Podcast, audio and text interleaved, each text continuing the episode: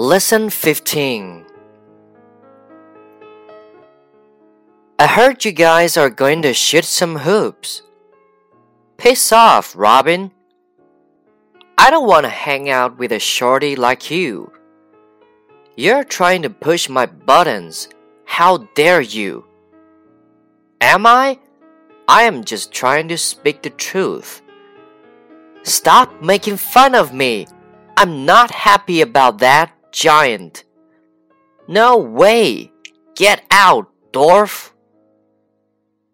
What's up, Robin? You don't look good. Yeah, I had words with my friend. No, with an idiot. He got on my nerves.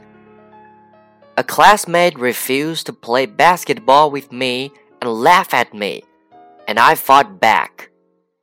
It will help things if either of you say sorry for this. I don't want to see him again, let alone say sorry.